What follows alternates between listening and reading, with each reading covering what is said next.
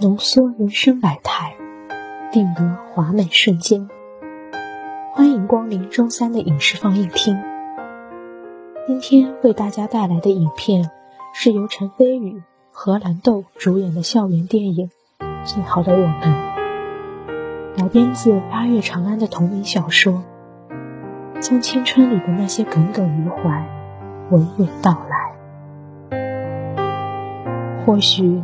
八月长安小姐在给这两位主人公命名时，已经注定着他们需要走过一段和普通高中生相似而又大不同的青春，并不是谁在最开始的地方埋下种子，让彼此在往后的日子里狠狠地拴在一起，再用些简单易碎的诺言做个三百六十度的金刚护体。完好无损，心安理得的放在心里最隐蔽的角落，小心翼翼的呵护，不惹一丝尘埃。那些说过的我们要一起做同桌的誓言，虽然简单的撑起了整个故事格局，让所有小情节的走向紧紧围绕着这一点展开。而漫出水面的不起人意的情绪，往往隐含着更深层次的缘故。那是因为他们都是如此相似的两个孩子，耿耿于怀。他们一样的简单，一样的可爱，而且特别特别的真诚。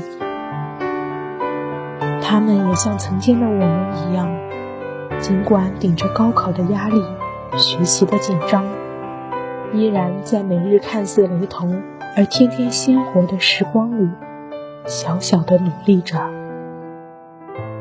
去度过不管怎样还是会浪费掉的青春。故事是围绕着耿耿而展开的。这个平日糊涂、脑筋不怎么好使的女孩，在关键时刻却从不掉链子。在别人大跌眼镜的情况下，意外的考上了当地重点高中振华中学，认识了情商不怎么高、理科成绩却出类拔萃的余淮，并鬼使神差的和他做了整整三年的同桌，以耿耿的角度发力，以三年的时光为丈量单位，旁观了每一位同窗的成长。高一、高二的嬉笑打闹，在学校规定下参加的运动会、话剧、排球赛等等，展开了活色生香的校园剧。在五班这个小集体，在耿实忠厚的班主任张平的带领下，在大家青涩的眉眼中，一点点涂出属于他们的特定而又不可复制的青春模样。而高三生活的善变，将整个故事推向高潮。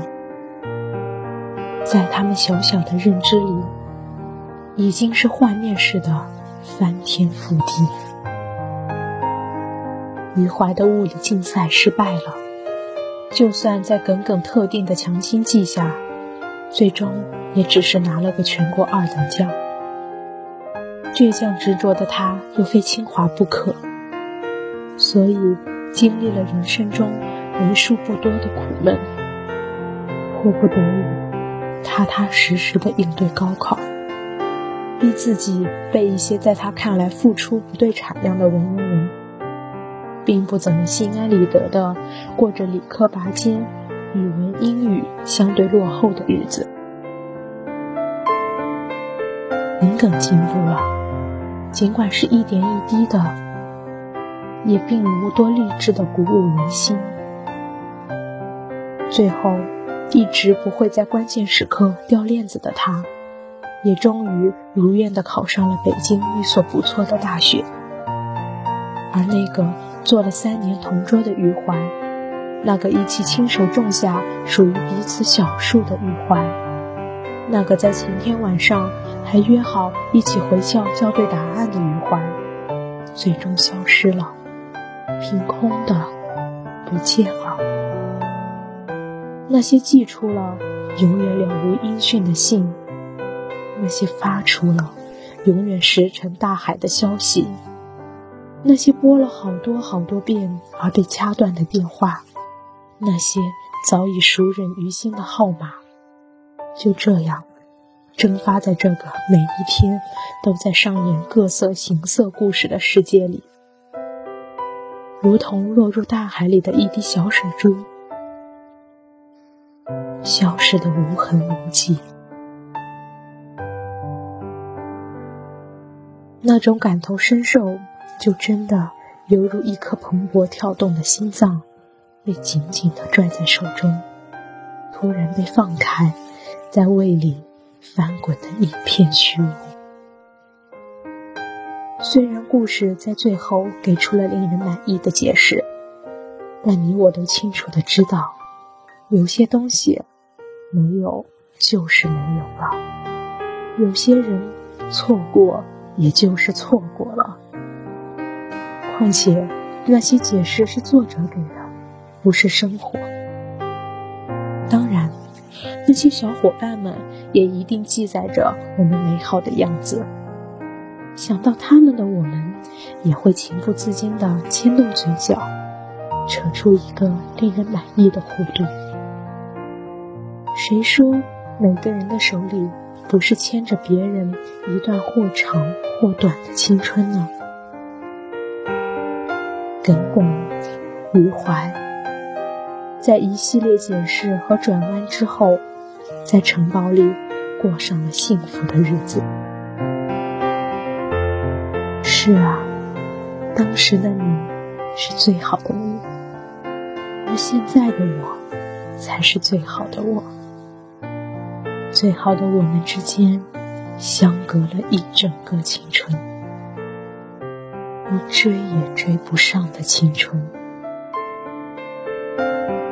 不知道这句台词戳动了多少少年的心。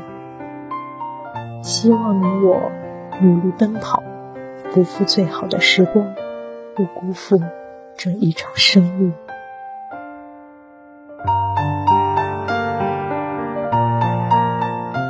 好了，今天的影视放映厅到这里就要和大家说再见了。感谢您的聆听，我们下期再见。